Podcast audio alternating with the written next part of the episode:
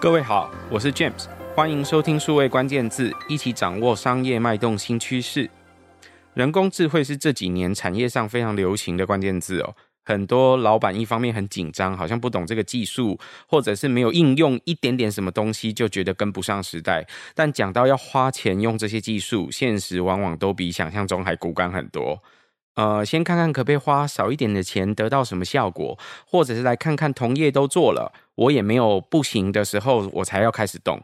在这一集的数位关键字，我们邀请到的是好朋友风行资本 Hype Venture 的创办合伙人李彦书燕，来为我们解释目前台湾企业应用 AI 的实际状况，他们称作 AI 成熟度的这一个调查，还有。大家应该也很想知道，目前别人家别的产业都做到哪里？我们首先欢迎燕。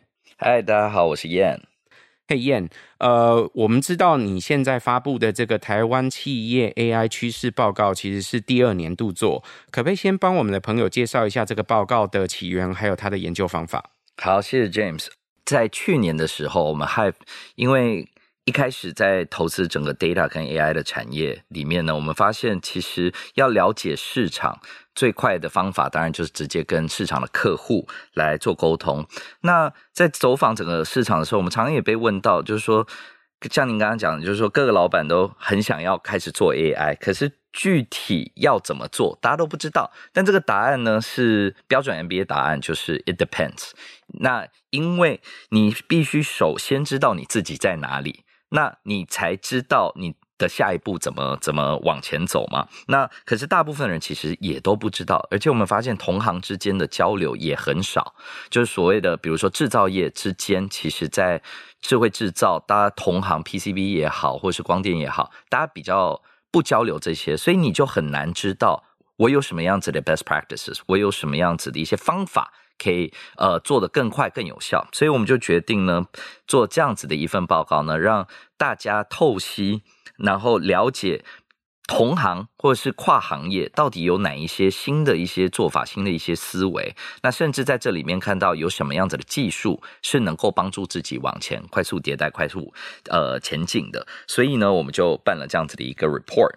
那这个 report 呢，在做下来呢，我们也发现了很多，也让我们更接触到了台湾的各行各业哦。那所以我们今年的报告其实也包括了大概两百七十几个受访者。那呃，有一半。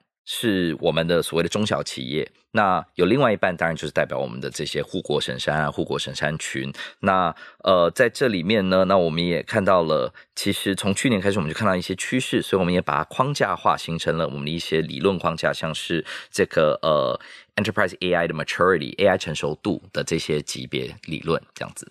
其实我不知道各位对于资本或者是风投这个行业熟不熟悉哦。在过去一段时间，事实上，如果你看到美国很多做风投或者是做投资的朋友，他们其实都会首先第一件事情就是有一个自己相信这个产业将会发生的逻辑，一定是顺着这个逻辑或趋势变化去投。那每一个投资人他们在成立这个资本去募资的这个过程当中，都会有一套自己所谓的投资哲学。那顺着这个投资哲学投，理论上如果这个世界或这个趋势按照他所思考的方向去推进的时候，他就可以在这上面占上风，最后得到投资的成果。我想这是风投一个大家看似很高风险，但是也蛮实际的一个投资的做法或想法。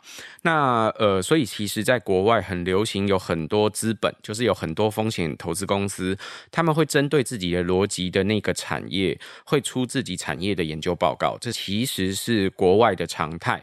所以，High Venture 在成立前，我跟燕认识聊天的时候，就问过他，他想要投什么。他其实就特别强调，他要做数据跟 AI 相关的东西。然后，他觉得这个领域将会改变很多事，包含现在推动我们叫做数位转型的这个东西。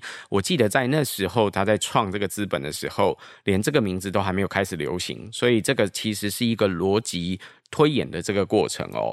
那 High Venture 他们这几年来，其实如果你仔细看他的投资组合，也可以看到，其实针对 AI 或者是针对数据，他投了非常多相关的投资项目。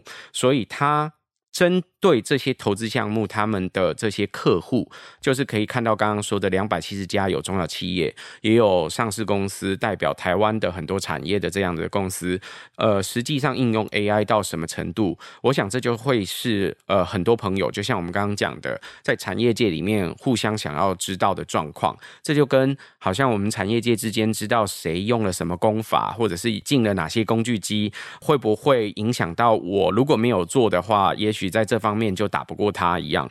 其实是一个很重要的产业发展过程哦。燕，那你可不可以帮我们解释一下，你那个框架做出来最重要的这个逻辑，在讲 AI 成熟度是什么意思？它分成几级？然后目前台湾大家大概都做到哪里？好。我们在投资也好，或在做这份研究也好，我们我们相信就是说，首先一个概念就是 AI 的导入，大家想要 AI 化这件事情，其实是有一些步骤的。那这些步骤呢，其实也不是一个单向的线性，它其实是一个循环。但我们把在整个产业里面，我们看到的很多的共同的这个步骤跟逻辑呢，我们把它整理出来。那总共分六级。那如果我们说这个 AI 导入 AI 化的终极目标，就是要实现一个所谓的。百花齐放，或者是这个 AI 民主化、全民 AI，很多的这些词现在炒得很热。那如果说这个是你的终极的一个目标的话，那你往前，呃，这我们称之为第六级。那你往前还有很多的不同的步骤要去达成。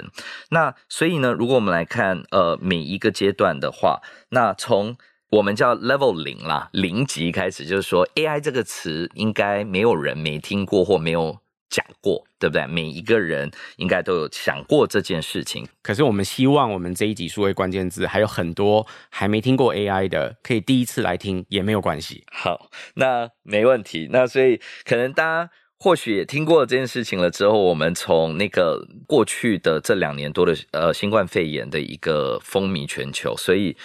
导致很多的企业，全球企业，就算在之前没有认真考虑过，现在也都在考虑了。所以这个 Level Zero 就基本上就是说，开始在思考这件事情的人，但还没有付诸于行动。那 Level One 呢，其实已经就是大家有这个认知，开始要做。那第一步要做什么？数据化。我们先不说我们数位化、数位转型等等，我们说数据化这件事情，那就是开始建立整个工厂也好、办公室也好的一个数据架构，那让所有每一个人在做的事情，这个呃机台产生的数据，或者是那个呃成果在验收的时候这些数据，甚至报表，它可以是一个在企业内部数位化了之后能流通的一个 data。这件事情，那要建立的这个基础架构，先有数据，对，那无数据不 AI 嘛？那你先有了这个数据了之后，第二件事情，我们不会为了 AI 而 AI，我们主要知道题目是什么。那所以 Level Two 我们就叫 Define。那这个题目是什么？因为每个老板，甚至说每一个人，呃，我们说到全民化的话，就是我们每一个基层劳工，我们也都有一个想法，就是说。AI 可以帮助我做什么？让我的工作效率、我的工作的品质可以再有所提升。所以要定这个题目。那站在老板万丈高空呢？常常他可能定的就说啊，我要提高、提高收入，我要降低成本，我要提升效率。对不对？或者是我要提高呃客户忠诚度，像零售、像媒体等等的这个领域的话，可能更重视的是客户忠诚度啊，那 repeat purchase 啊等等的这些。但无论如何，你你觉得哪一个策略性指标对你最重要呢？那我们就定它为题目，然后往下去找 AI 可以帮我做什么。所以第二块我们比较像是先找到起码的痛点。解决那一两个痛点或者是场景的问题，那当然站在呃老板的立场，他高空所去思考的那些问题，落到实际的场景里面，可能是效率，可能是成本，也可能是顾客的忠诚度或提高我的销售，所以这几个方向是最基础，大家都会去想的场景，落到实际的用途，这样没错。那所以。但我们做企业做任何的一个决策，我们想做这件事情，我们可能大家都会先做一些实验。我们也非常建议大家，就是有非常很多老板很勇敢，他要做这件事情了之后，他就直接冲了。可是可以先做一些小步快跑式的一些实验，来测试我有没有要达到这个目标，或是这个实验呃这个 AI 化的相关数据。对不对？如果你要去做，比如说零售相关的一些客户忠诚度，你没有基本对客户的购买行为的一些数据的掌握的话，其实你很难去做这个预测嘛。或是 AI 其实能够帮助你的也非常少，所以我们就说，首先你有没有这个数据？那形成了这个实验了之后，很轻的小范围的先去测试它，诶，好像有一些效果了之后呢，那我们就进入到所谓的 Level Three，就是开始。把这个实验规模化，变成一个既定的一个产品化，或是一个标准化的一个整个 initiative 一个 project 了，所以我们就进入到 R&D 的这个过程。所以第二步的时候，我先去 define 出场景或者痛点，然后我去做一些实验，然后这些实验如果我发现它做出来的效果还不错，然后值得更。广布的推广给整个呃组织，那我就进到第三步，我把它导入到某一些地方去，进到你所谓的 R N D 的这个阶段。那嗯，如果我这样做，不就我一直重复二跟三，二跟三就好了吗？我要怎么进到四？好，从三跟四之间哦，三其实我们常常还是把它当做是一种沙盒，因为你你开始要去把这个模型。我们三如果 R n d 的目的是产出一个模型，模型产出了之后，它还在一个实验室，它并不是真的被运用到生意里面。那在三跟四的差异就是，它实际上进入到所谓的日常的这个 operations 运营当中了，它开始接入到。那个产线上面各个机台、各个 sensor 的实时数据，那所以再再区分一下，就是在前一个阶段，当我们在做实验的时候，或者是在初步 R&D，你的数据可能是你的历史数据，那你肯定不会先把那个那个呃产线先停下来，然后开始做很多条，一定是拿过去的东西，我们先来试试看这个模型能够预测到一些有价值的东西了，那我们才会开始跟呃跟动产线或是调整。呃，那个店面里面的 POS 机设备啊，摄影机设备开始去做这些事，那这个就是所谓的 Level Four Operationalization。所以在第四层真的进到 operation 就进到营运端的时候，它其实有一个本质的不一样。在二跟三的时候，其实很多时候他思考的问题是：诶，我先做一个小实验，然后做小实验时成功之后，我把它导入到某一个地方去。可是事实上，在过去我很有可能都是用历史资料在预测未来。那我发现七天前的数据可以预测七天后的数据。假设呃，我们刚好有一个这么美好的实验。可以这样做好好了。那这个时候，呃，我把它导到现场去 operation 实行。我最终希望的是，它可以移动的每七天。什么是叫移动的每七天呢？是如果今天是星期三，那我就可以倒数到前一个礼拜四开始的这个数据，会影响到我后面的那个星期二的数据。那呃，你可以听到这在不同的周期里面会互相影响，所以当今天移动到我今天是星期四的时候，就是前一个礼拜的星期五会影响下礼拜星期四的数据。那所以你可以想象，这个是一个移动范围的数据，而且它全自动的在计算跟执行。所以呃，燕，你提的 operation 的情况到 level 四的时候，是希望这些工具它呃模型或者是它在 training 的整个过程已经完全是在线上。可以在营运端直接实现，对吗？没错，没错。那我又要怎么样打怪，可以才走到第五步？好，第五步其实其实最难的，我们认为哦，在真的落地这件事情，其实在 Level 三跟 Level 四中间会是一个很大的一个落差，呃，一个很大的困难点。当然，二跟三之间呢，就是你知道问题，然后你试着解题这件事情，我觉得，呃，我们待会儿也会分享这个，我们看到已经很多人开始。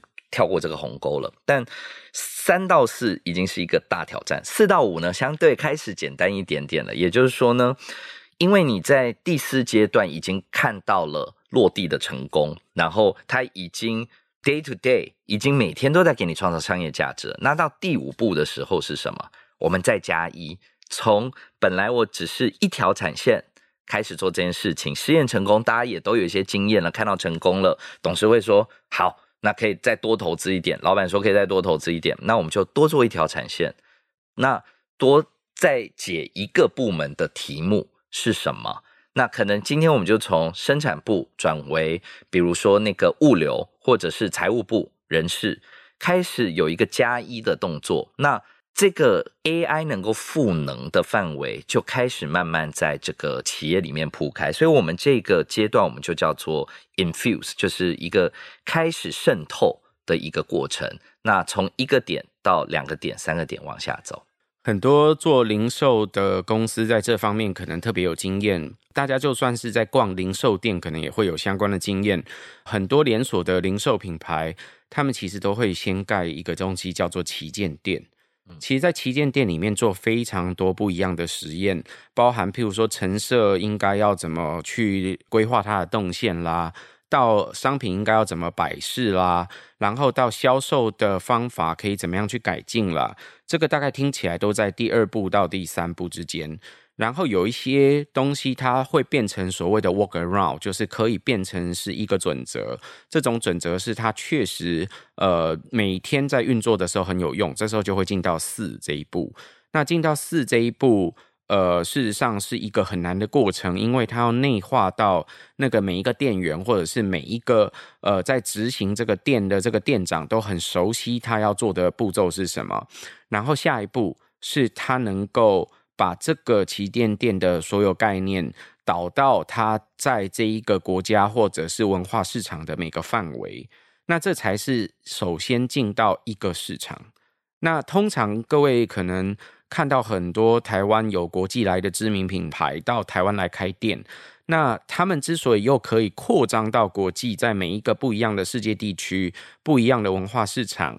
文化范围去影响到那个零售市场，他要进一步把原本国内的这些东西跟想法到国际去，但是还是要做一些微调或改变，针对不同的文化市场做改变。其实 AI 我都开玩笑说，AI 跟数据这个东西很像是学习人的行为，在帮助这个服务业给呃规模化的一个过程。所以事实上，在这个过程里面，呃，基本概念是很像这样的。所以它的下一步。是再进一步复制到别的地方去。如果在制造业，就是复制在不一样的产线，甚至完全生产不一样的东西上面都要可以用。如果是在零售或者是服务行业，它就是复制到更多的文化市场去，都是同样的概念。所以第五步是这样。那走到第六步，百花齐放会长什么样子？好，那如果顺着 James 你刚刚的逻辑的话，那基本上就是全世界的。它所有整个组织里面的全部的市场、文化市场都已经开始在使用，而且渗透各个层级，不再是可能老板在看数据，他可以看，而是小到店头的零售人员，比如说我们在某些卖时装的，你今天诶，你要找某一件衣服，对不对？连店员。从口袋里面拿出一个 PDA，拿出一只手机，马上他就可以找到全球库存。那这家店有没有？或许新义店没有，你可以到那个微风的那个南京店，你也可以买得到。那它有这个全球货仓也都联动了。这个呃，现在各位去逛店应该很常见，就是好的那个店员啊，他会协助你解决问题。就是呃，你如果这家店没有这个 size。但是有别个颜色的同一个 size 的衣服，你可以先试，确定你要这件衣服，我帮你找。那全台湾的范围，或者是甚至其他范围内，我可以调动到的库存。那你有没有很急？你如果很急，我建议你立刻到另外一家店去拿。如果你没有很急，我帮你调，还是我帮你直接寄到你家去都可以。那各位可以想见。呃，这么积极的店员要能够达成这一个业绩目标，他背后需要什么样的系统去辅助他完成这个目标？这是我想现在做零售的朋友都希望他前线的每个员工都可以做到的事情。所以你称这个为。呃，AI 民主化或者是百花齐放，呃，我通常都会用一个描述描述什么叫做民主化，因为民主化听起来好像都是政治的事，不是其他的呃行业里面的事。但是其实这个字在英文里面，它的描述是很多元的哦。那呃，我会这样子描述是说，如果技术或数位科技的民主化，对于各位来说，事实上就像呃，我想各位现在在公司呃工作的时候的所有范围之内，应该都会用影印机，应该都会用电脑，或者是应该都会用滑鼠，应该都会用键盘，应该都会开呃 Office 的这些工具，应该都会用简报，会用试算表这些工具。那全公司的所有范围，不管哪一个部门。在运作它的流程的时候，都会用这个工具。这个工具或这个技术就称为它已经开始普及，普及到各个领域里面的各个流程里面，称作为技术的民主化。对燕来说，他认为 AI 的民主化将会落在各个不一样的部门里面。Level Six，我们看到还有一个很很有趣的现象哦，就是到 Level Six 的公司，他就不会再讲 AI 化这件事情，因为对他来说，AI 是日常，它不再是一个。口号或是一个我该做什么的一个 project 这件事情了，那它已经渗透到各个层级，然后已经是到学艺里面了，所以这个这是我们蛮特别。一到五大家一直在喊 AI AI AI，对不对？那六的时候就突然间不喊了，但它不是消失，别的，对，开始开始喊别的，但已经不是消失。像像你在 Netflix、你在 Google，大家不会喊这个口号，对不对？因为它本质上就是 Level Six。那现在台湾大概都在哪里？还有，呃，你现在看到大家之所以只到这里的挑战跟隐忧是什么？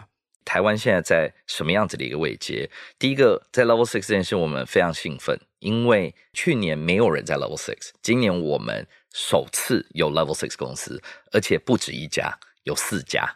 那这个四家还不是一个产业，有金融、有医疗跟有制造都进入到这个领域。那我们觉得非常 exciting，开始有这个趋势出来。那整体的这个蓝图，我们看到就是说呢，台湾现在最主要的公司啊，按照今年的报告是在第三级，也就是。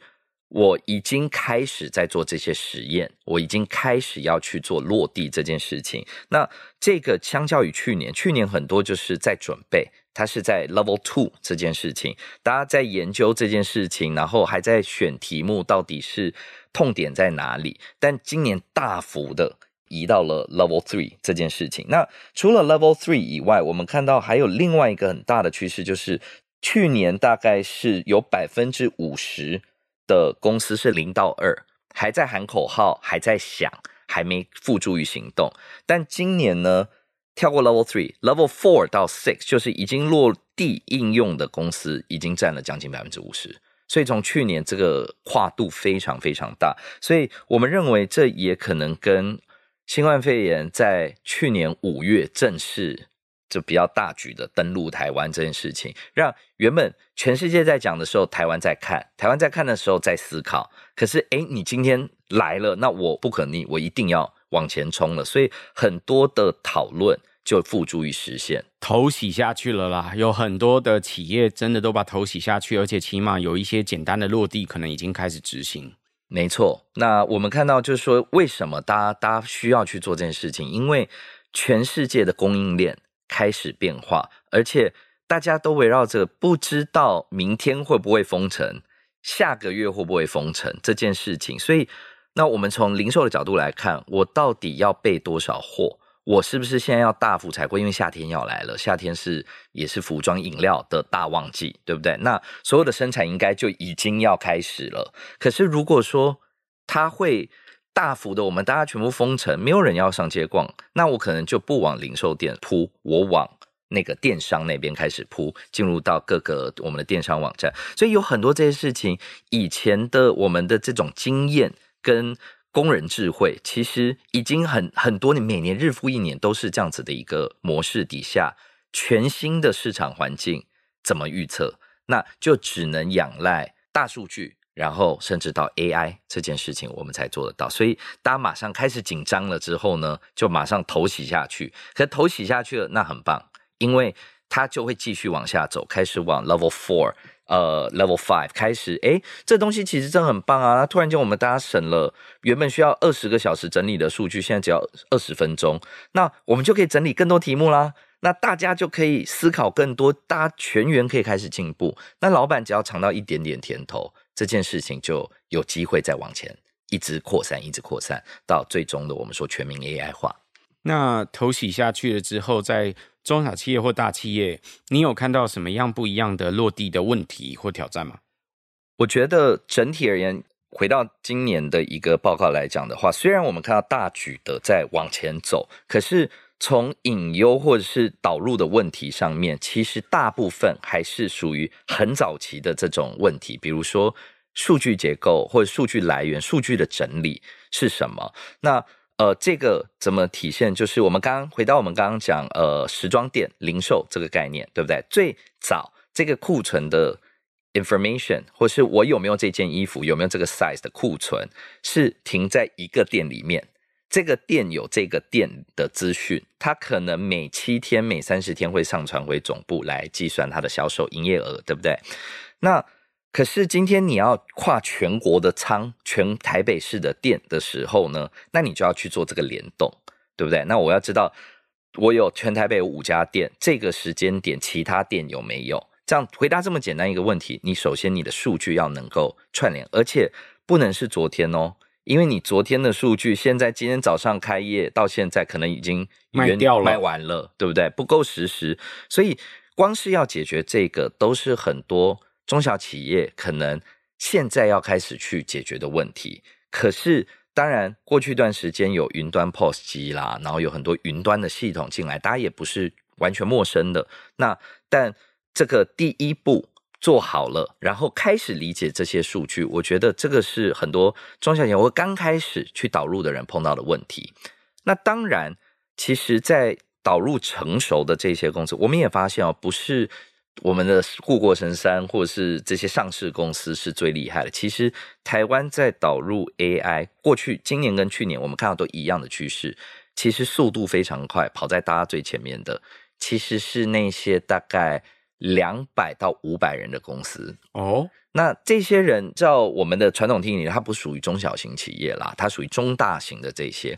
可是那这些人有什么特性？第一，他有钱，可以到两百到五百，他已经有一定的一个收入规模跟财力。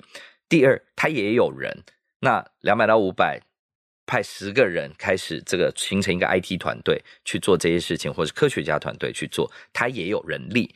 那第三。他有野心，因为两百到五百其实介于一个我往上冲到下一个级距，我可能是一个破千、破千上市的公司。我们这些很多人可能是隐形冠军，对不对？那他要不要往前冲，那是他自己的决策，但他永远要让自己保持在一个竞争力底下，所以未必是越大的公司就越成熟哦。两百到五百其实很有趣的一个 scale。那可是这些人就算导入了很多，他仍旧遇到一个问题，就是。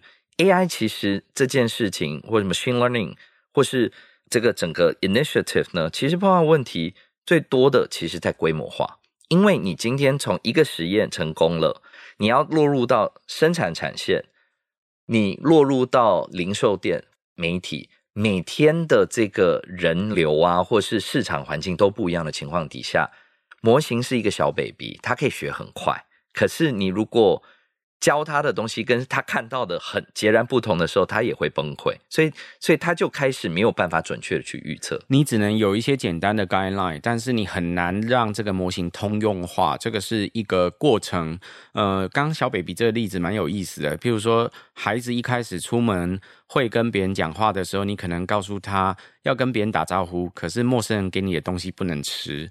但是这个就很像是呃陌生人，你告诉他这些原则，那以后他碰到呃譬如说叔叔伯伯，结果是。家人，可是他不认得，他也会把他当陌生人，所以你还进一步要教他很多呃社会上的应对进退的准则，所以这个是通用化的一个过程。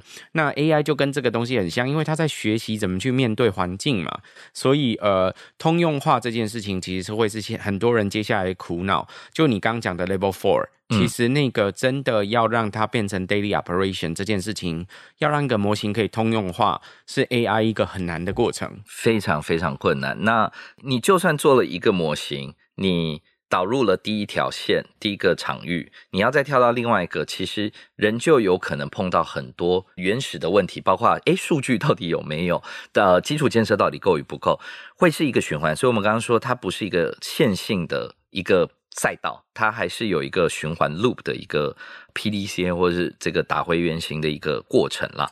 那这件事情呢，怎么样更有序的去做？传统我们仰赖很多经验的传承，呃，一直去往下去把这些事情做下去。可是今天这些经验的传承，你怎么把它系统化？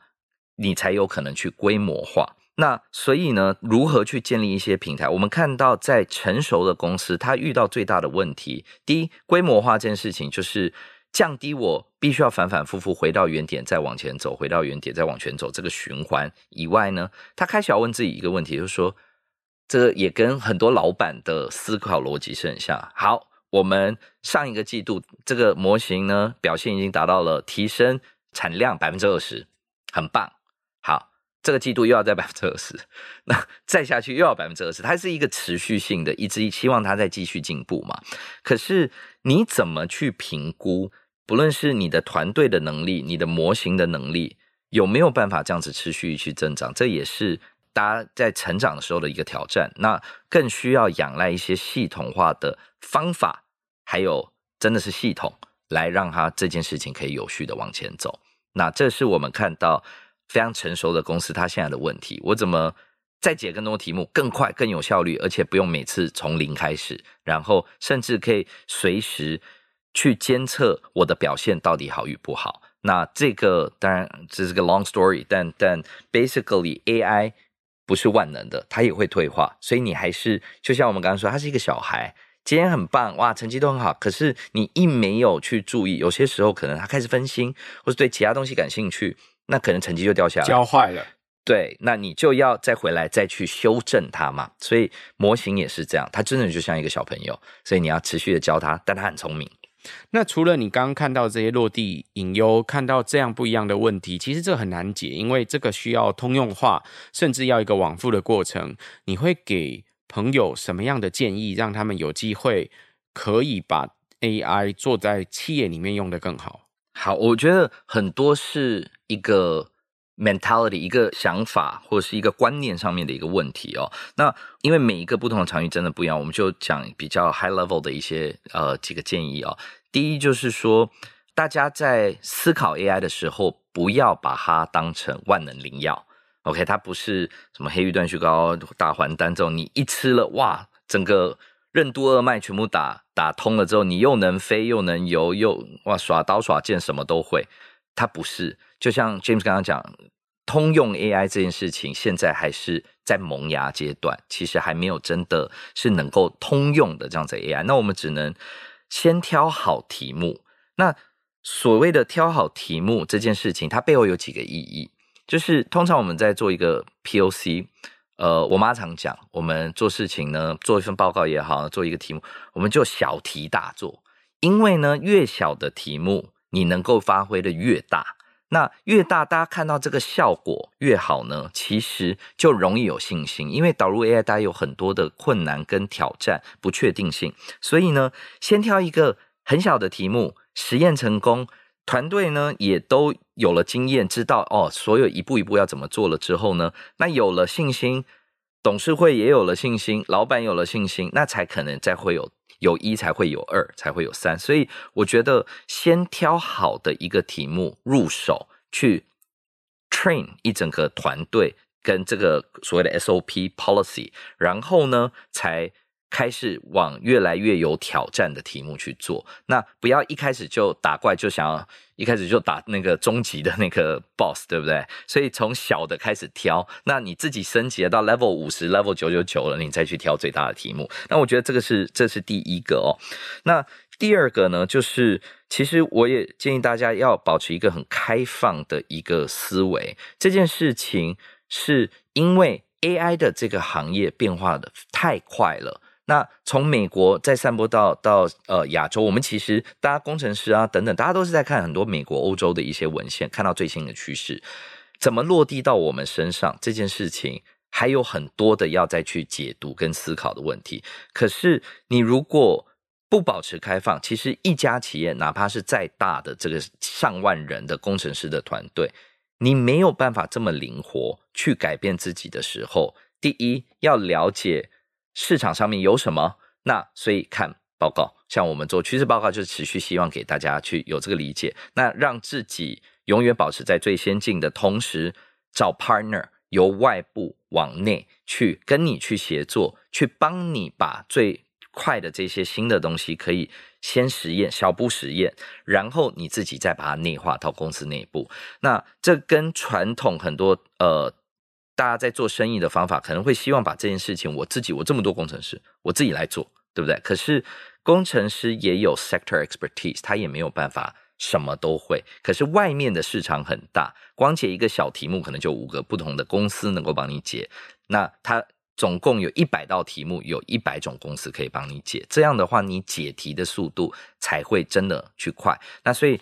保持一个很开放的一个心态，持续的不要觉得今天自己在 level six，你不会退步，不会会的，你是会的，学如逆水行舟。所以怎么样持续保持前进，就是开放、多元，然后怀抱新的这个呃外部的团队来带来的一些创新。那我们觉得这两个 mentality 是我觉得最容易当绊脚石的问题啦。所以那我就只给这两点建议给大家。今天燕来为我们分享企业应用 AI 趋势报告的一些内部的想法，他也帮我们解释了他观察这一个企业应用 AI 的成熟度将有六级哦。从呃第六级的这个民主化往回推，是 deploy 到各个部门。那在更前面是能够应用在日常的 operation。在更前面更前面，其实就是你收集数据，然后开始找痛点，然后去实验整理出一个好的方法，然后看看可不可以要 deploy 到日常的营运。那这个过程其实是衡量一个企业到底有没有在应用 AI，或者是 AI 现在应用到什么程度的很重要的指标。他也帮我们指出了很多挑战跟隐忧哦。事实上，要做这件事情很不容易，因为 AI 的模型其实也会退化。然后，呃，也需要重新学习，所以他最后给了两点很重要的建议。第一个还是很重要，叫做要找对题目去挑战。这点很不容易，就是你要去辨识哪些题目其实是有机会可以去挑战它，小题大做。虽然，呃，我们知道 AI 不是万灵丹，但是希望可以有机会去挑战。然后，另外一件事情就是要保持开放心态，因为事实上每一种 AI 模型或者是每一种 AI 的运算方法，它都持续在进化所以你自己内部的人员不一定所有的东西都可以自己做，那更加上我们看到很多外面可以实际上做的各种案例，事实上都有不一样的合作伙伴可以一起去合作。所以很多时候保持开放心态，多去看看别人是怎么做的，然后去跟外部伙伴合作也是很重要的。今天很感谢燕来为我们分享。谢谢谢谢 James，谢谢大家，也谢谢各位在线上的收听。如果有机会，请多多帮我们宣传、转发、评论或点赞。我们下周再会，拜拜，拜拜。